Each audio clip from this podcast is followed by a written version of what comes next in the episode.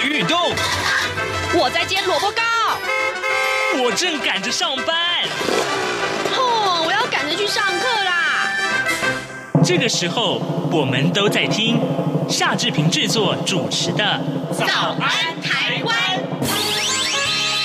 早安台湾带给你最热门的时事访谈，最感动的人物专访，最直接的民意表达。对，让我们一起收听《早安台湾》。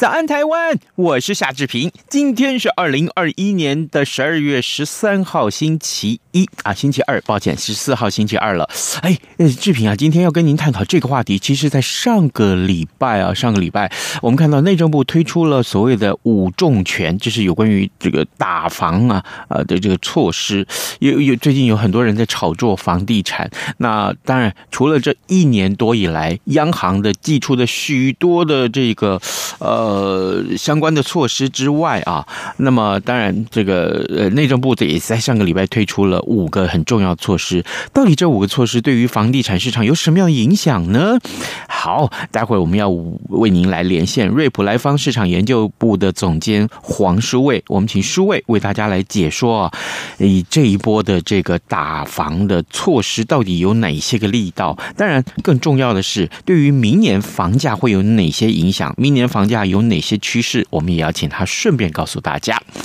在跟书伟连线之前，志平有一点点时间跟大家说一说各平面媒体上面的头版头条讯息。首先，我们看到的是《联合报》上面提到的是，呃，中研院染疫的六大疏失啊。我们知道上礼拜曾经发生了，这是呃连续三十五天的这个零加零啊，就是没有这个本土感染个案，但是却呃破功了。礼呃这个在礼拜五的时候发生了有一位中研院的。基因体研究中心 P 三研究室的女研究助理，她染疫了。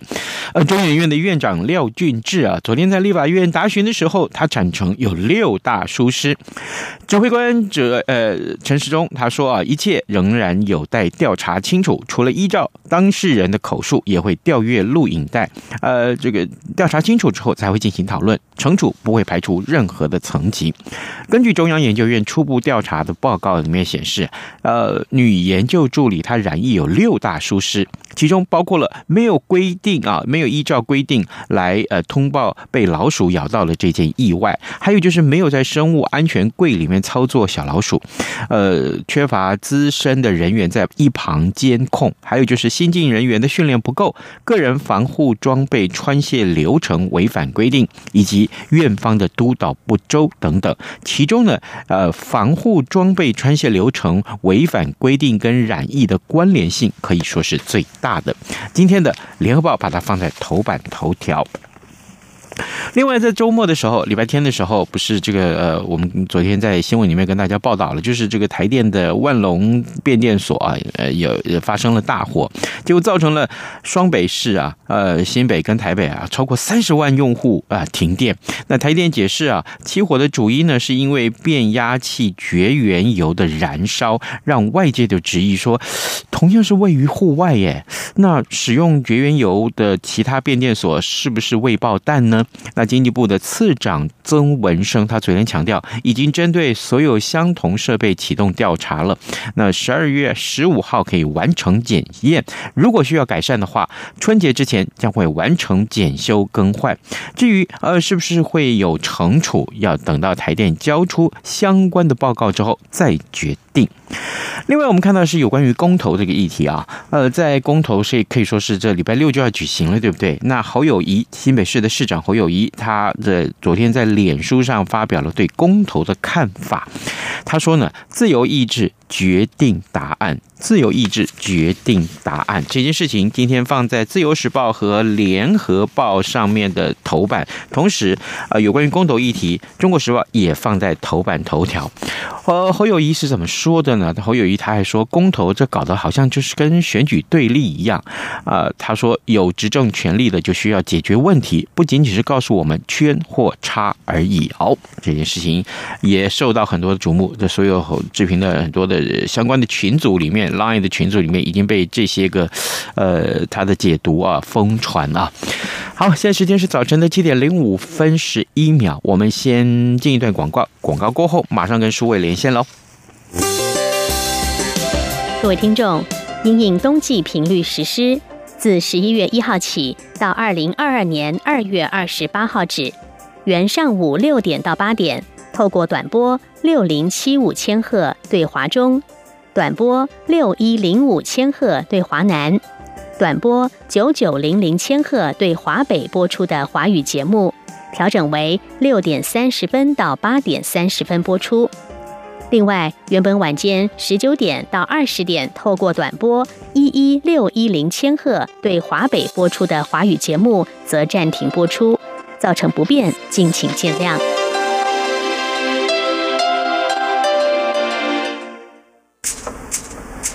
早安，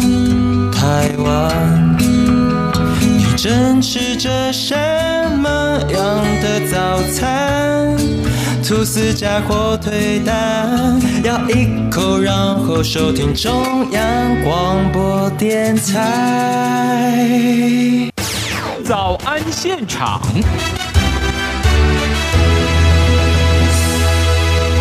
这里是中央广播电台台湾之音，您所收听的节目是《早安台湾》，我是夏志平。此刻时间早晨七点零六分三十八秒啊！今天十二月十四号星期二呢，我们要为您进行的是早安现场这个单元，为您来探讨上礼拜所谓的打房五重拳。这五重拳是哪五重拳？还有对房市的影响到底是什么呢？为您连线的是瑞普莱方市场研究总研究部的总监啊黄书卫，我们请书卫为大家来解说。书卫早安。呃，主持人好，各位听众朋友，大家早。是，谢谢书卫一早再度与我们的连线啊，所以我想先请您跟我们的听众啊，简单的介绍一下内政部在上个礼拜所通过的这个所谓的打防五重拳，这五大措施分别包括了哪些？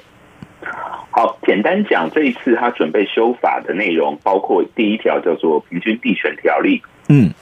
第二个叫做不动产经纪业管理条例，两个法令。嗯那修正的五个重点呢？第一个当然就是在整个建商其实是最关注啊，就是所谓的预售屋换约的这个限制。嗯，基本上呢，除了这个二等亲之外啊，基呃，如果说要转售给这个非家属、非亲属的这个个人的话，或者是公司，他要罚款五十到三百万。嗯，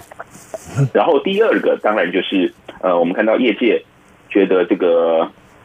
执行上面会有困难，甚至是觉得这个限制这个私有财产的这个权利的啊，我们看到就限制司法人，就是我们所谓的公司户买住宅，嗯嗯嗯，那只准这个所谓如果说用途做员工宿舍，或者是长期出租，或者是都跟围老啊，这个三个项目的才准买这个住宅，而且是采许可制，哦，就是要你提出申请之后，他看可不可以才可以。是他同意了才能做过户，或者是进行下面的买卖动作。嗯，那第三个呢，其实是在这半年哦，我们知道台湾的房市非常热啊，所以他也对于所谓的炒作，不管是讯息或者是在买卖里头，他这个呃影响到市场的这个秩序的哦，他这个基本上他罚的非常重，罚一百万到三五百万呃五千万，不好意思，五千万，是最高一百万到五千万，对。然后还有第四条叫做所谓的预售屋解约啊，这个过去是呃只有在买卖契约成立的时候要去做实价登录，但是呃我们看到这一次他打算把所谓的解约也放到实价登录里头来。嗯，好，OK。那最后一个就是建立奖检举奖金制度，因为我们知道很多这个目前哦，这个政府修法，尤其是在房地产上面哦，花了很多心思，但是碰到两个问题，第一个就是修法不完整，嗯，所以一天到晚在补漏。那另外一个部分呢，就是所谓的稽查稽核人力不足，因为每一个都是用个案的方式在处理哦。那毕竟我们知道这个政府人力有限，嗯，呃，感觉整个是这个场面像打地鼠一样哦。这头打下去，另外一头又冒出来哦，所以他现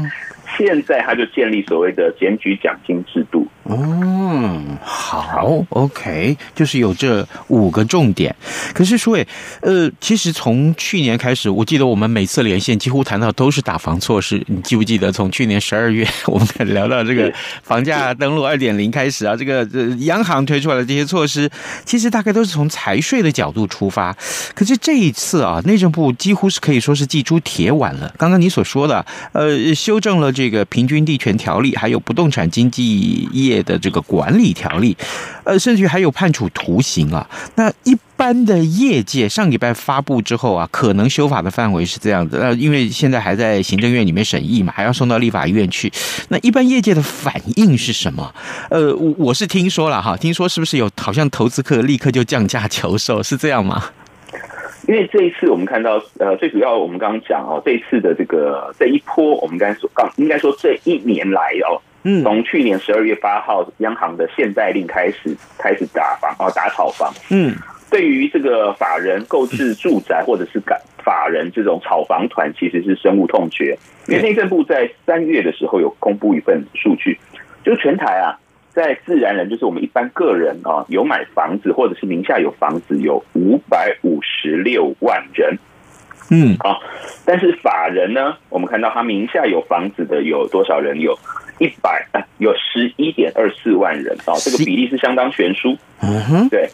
但是呢，我们看到这些自然人真的身上有这个，我们说囤屋族有四户以上住宅的呢，其实比例非常低，只有一点四六趴，是不到两个百分点。但是法人他就很高了，他法法人有十二个百分点是有多户住宅的。然后，嗯，我们看到比较特别的是。法人哦，他短卖的情形更严重，就是说持有这些不动产一年内就变卖的有着将近五十呃五十五个百分点，嗯，那个人不到一成，所以表示说，在整个社会，我们说在修法以前，炒房团的这个气氛，或者是这种呃，我们说这个投资房地产的工资这样子的比例，或者是它在市场上操作的比重是非常高，所以我们看到央行。到目前为止，它基本上已经限制这些公司户购置住宅的时候，贷款只能在四成以下，但是依然挡不住非常汹涌的这个资金潮涌到预售市场。哦，了解。你的意思是说，其实央行之前所寄出来的，我可不可以这样说啦？哈哈，就是说，央行之前所寄出来的这些个，呃，比如说罚款啦，啊，其实对这个法人来讲，根本他们看不在眼里。对，第一。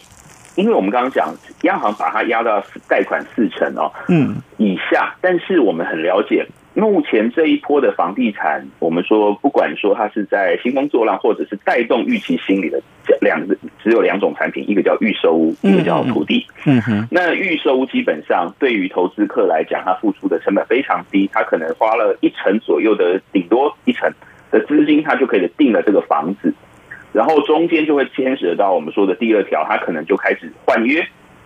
本来买一千三百万的，他可能说啊，你再贴我一百五十万，我就转给你。在这个中间的过程里头，我们看到这个整个市场其实交易在台面上下的交易非常活络哦，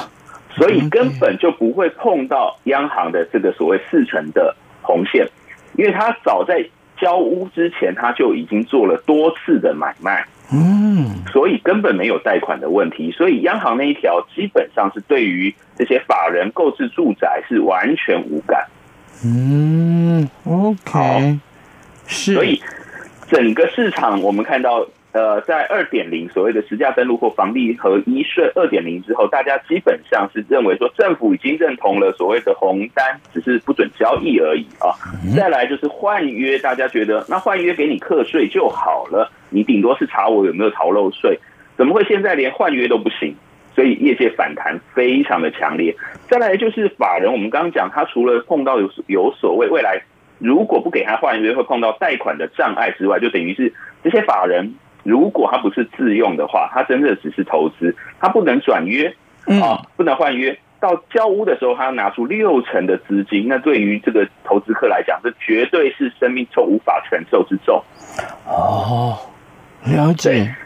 对，对，那更可怕的是，中间如果还采许可制的话，它只有三个用途。那我们知道许可制基本上就像我们任何的这个一般民众申请的这个个案啊，嗯，各就是所所谓程序的行政程序的话，一定都是个案审查，那个案审查时间一定拖很长。对，那如果到时候被驳回不准的话，哇，对于建商对于这个买方来讲，绝对都是双重伤害。所以业者还有我们说的这个一般的这个公司户，为什么对这个东西啊？这么的反弹，而且是这么的这个这个激烈的在反抗这一条这个修法内容。嗯嗯嗯嗯嗯，好，这个许可制这件事情，也许等一下我们会再请教你。所以这我这些个影响，就是呃，当然就是业界的反应是如此，对不对？是，嗯，对。那当然还有一个就是所谓的预售屋转售了哦，预售屋转售我们刚讲了，二千的内。对，二二等亲以内才能转售啊。嗯，那等于是很多这个，不管是投资客或者我们刚刚讲的这个公司法人户，等于是他现在进场，他已经没有退场的机制了。如果在半年内完成修法的话，嗯，当然我们刚刚讲的，就是呃上个礼拜宣布的当天下午，整个不管是社群这个平台，或者是很多这些呃我们说这个小的这些 group。都是在抛售所谓的它的预售的这些契约书了。哇哇哇哇！我我我们可以用这个呃，我不能讲惨不忍睹，应该讲说这个呃此起彼落。对，因为整整个今年从去年到今年的气氛哦，甚至从二零一九年开始有所谓的资金回流。然后地方政府标地啊，然后这个整个锻炼之后，台湾的这个产业高度被隆起，这个这个特殊的现象，嗯，三者加起来，整个台湾的资金量是非常大的啊。如果根据这个央行它的统计来讲，这两年啊，呃，在银行里头活存，不管企业加个人哦，超过四点六兆，嗯。四点六兆是什么概念？四点六兆，呃，我们说的这个钱是可以马上使用的钱哦。嗯，四点六兆的这个增加的金额是过去的可能五到六年才会增长的量。嗯哼，哦，等于是这个小朋友过年的时候，每年妈妈本来这个红包里头都是有一千块，嗯，突然这一次今年过年的时候塞六千块给你，哇，那多的这个五千块就非常好运用了。所以整个市场基本上，我们刚刚讲，不管是法人或个呃自然人哦。大家都把这个钱往这个预售市场塞，为什么呢？因为我们知道这个这一波的产业投资都在中南部，基本上它的产品，第一个极其低，第二个它很多都是从化区的预售产品，门槛也非常低。哦，原来如此，哎，所以难怪，呃，我可不，但这两件事情也许没有相关了。像我，至少我的群组里面有很多人在讨论，就说啊，这个呃，陈其迈市长，高雄市市长陈其迈宣布这个呃，台积电要在那边呃设厂之后，哇，这个呃，这个高雄的房地产简直就是不可同日而语，一下子飙涨了，很可怕。他就抱怨说，为什么我上个月去看的价格是这样，而这个月我再去。你想要细问的时候，没想到哇，我已经买不下手了。还有就是台南的房价，那我我的在台南的这些同学们告诉我说，他们根本不敢去去问房价多少，因为他们发现这个房价听到的根本就是说啊，原来我自己住的房子值这么多钱，我我不可能换屋了，因为我我我换了屋，我也买不到其他我能住得起的地方。这次之所以我们看到整个这个我们说投资买盘或者是投资的这个这个呃地壳变动哦，最主要是我们看到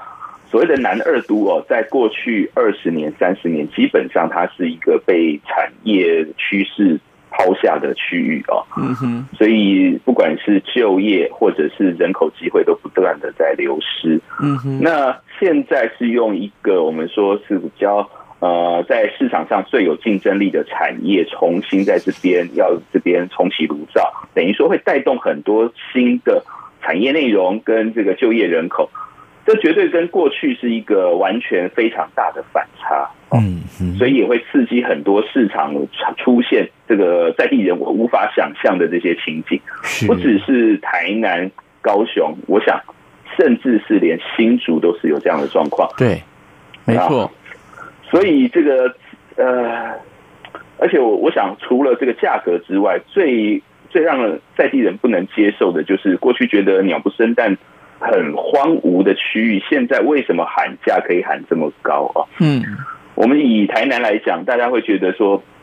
这个高铁站周边仁德归仁这边应该是这个呃，过去是台糖农场啊，嗯嗯，呃，顶多只有南科，然后南科发展了二十年，好像都还没饱和，怎么突然一下就被点石成金？嗯哼，从二十几万可以卖到三十几万啊，是，然后市区已经开始四字头，大家认为说是不是会变成一个正常现象，或者是一个常见的现象？的确，我们刚刚讲四点六兆的资金下来，再加上我们看到呃，大家会觉得说。呃，好像我们口袋里头钱哦没有增加哦，受薪阶级的这个资这个加薪的幅度非常慢。但是各位不要忘记哦，现在是一个产业带领的这个呃，我科技业带领的产业趋势，所以整个上肥下瘦哦，或者是整个产业所得平分配不平均的现象哦，其实是越来越严重，也会间接影响到在房地产选择上面的机会。所以这个的确是。政府需要多多考虑的。是，各位听众，今天早上之平为您连线访问的是瑞普莱方市场研究部的总监黄书卫。我们请书卫在呃节目中为大家分析啊，是呃内政部上个礼拜呃提修法通过了，在部内啊修法的通过这个修法的草案，提出了五大炒房措施，要全面来限制预售屋换约转售等等的这五大措施，当然对市场的影响性很大。刚刚我们不但请书卫简单的介。介绍一下五大措施，同时呢，最重要是这五大措施对市场的影响有哪些？我相信很多在目前正在把资金投入房市里面，准备要呃之前已经炒作获利的啊，这时候会想说：切，这我完蛋了，这接下来该怎么办？所以接下来我想请教你啊，刚说你也你也告诉我们，其实央行过去这一年以来的这个呃多少波啊，这个三四波、四五波的这个打房的效果，其实并不是那么的明显。那呃。这五个这个呃相关的一些修订啊规定啊，大概要通过的话，应该等到明年了啦啊。那立法院的审查又是一个变数，所以对明年房地产市场的影响会是什么呢？好，从这个呃今年的这个整个通膨趋趋势来看啊，嗯、这个超过所所谓两趴的警戒值已经超过五六个月啊。是。那我们说，如果是这个这个消费者物价指数了，那如果说 CPI 对。对 CPI，如果是 WPI 的话，等售物价指数更是从去年开始都是在十个百分点以上。嗯，那我们看到这个美国联准会也开始松口，认为说这个通膨现象不是暂时性的哦。所以这样子的这个涨价趋势，在成本压力之下，我们认为说，再加上我们看到这两年哦，这个建商买的土地实在太多又太贵了。嗯，短期哦，这个如果说是在一手房的市场，基本上房价是很难被压抑下来哦。再加上我们刚刚讲，呃，之前讲的这个缺工缺料问题哦，那但是整个涨的趋势会因为整个这个。政府干预的措施开始会有一些变动，所以我们认为涨势会趋缓。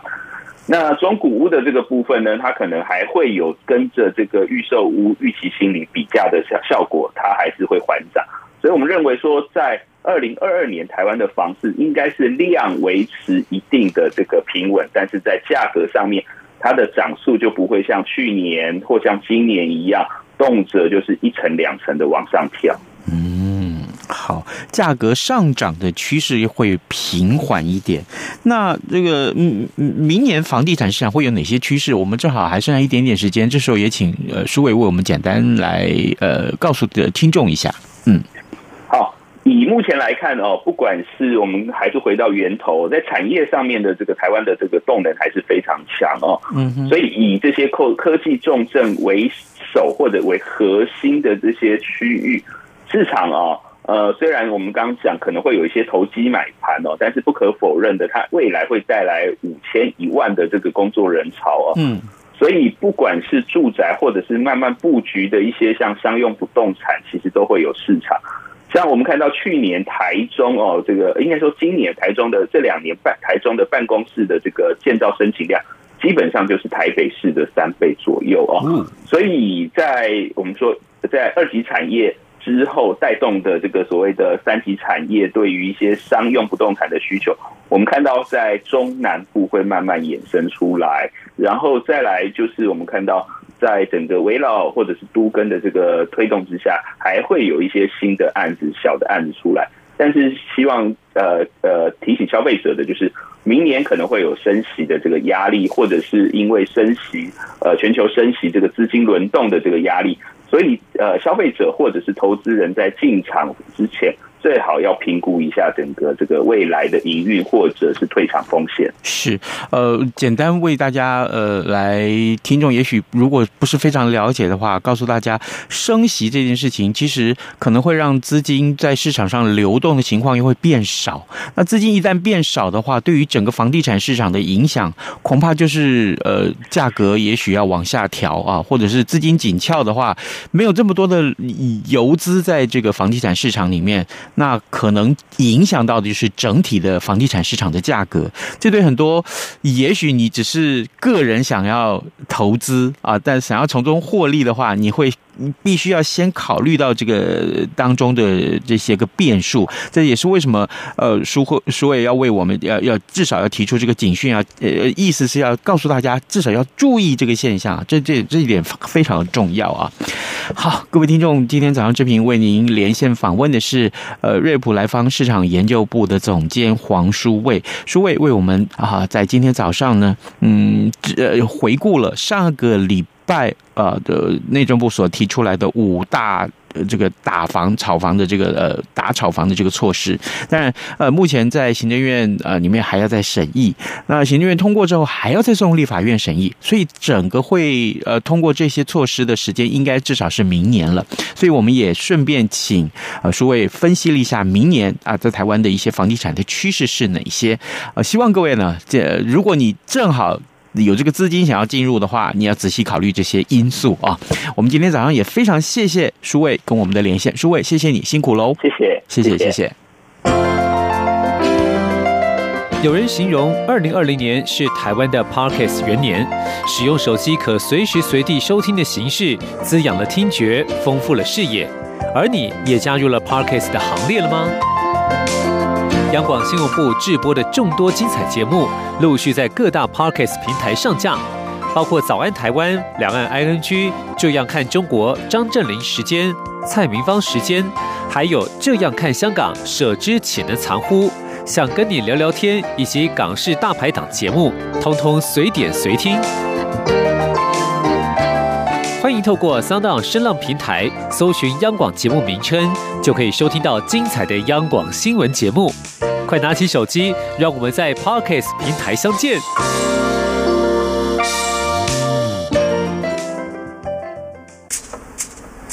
早安，台湾，你正吃着什么样的早餐？吐司加火腿蛋，咬一口，然后收听中央广播电台。早安，豹马仔。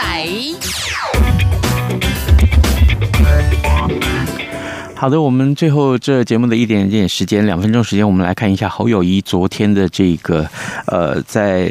在这个社群媒体上面发表了这个公对公投的看法。我觉得他的说法非常的中肯啊，这也是呃志平在节目里面长久以来一直想要告诉大家自己要做好思考的这件事情。呃，今天各报呢其实也是各取所需啊，各取所需。公投倒数进入前啊最后这五天呢，那新北市长侯友谊昨天晚上在脸书推出了一千四百二十一个字的长文，表达对自己对公投的态度。他说啊，一场从专业、理性、科学出发而可以好好辩论、冷静思考、判断之后选择的公投。曾几何时变成了填鸭式的这个圈叉题，不能够有其他的论述吗？原本就该是这个就事论事的，怎么会变成像对人不对事啊？非友即敌，搞得像选举一样的对立冲突，人民都厌烦了，都累了。你厌烦了吗？你累了吗？OK，好，他说，不论是在野或者是执政啊，意见领袖的责任是在于为人民去阐明利弊啊。有执政权力的人更必须去担起责任，解决随之而来的问题，而不是只有告诉我们要打圈或打叉。曾几何时，我们把时间拿来拼政治，拼蓝绿，拼到最后，让下一代看不到机会，看不到明天。台湾最不需要的就是。斗来斗去，他只想努力做事情，坚持做对的事，不靠嘴巴，而是脚踏实地。我们愿意把这样的一个精神告诉大家。对，工头你自己会做决定，没有关系，呃，这个嗯本来就是自由决定的，但是请你不要对立，OK？好，今天节目时间到了，跟您说拜拜，咱们明天再见，要开直播喽。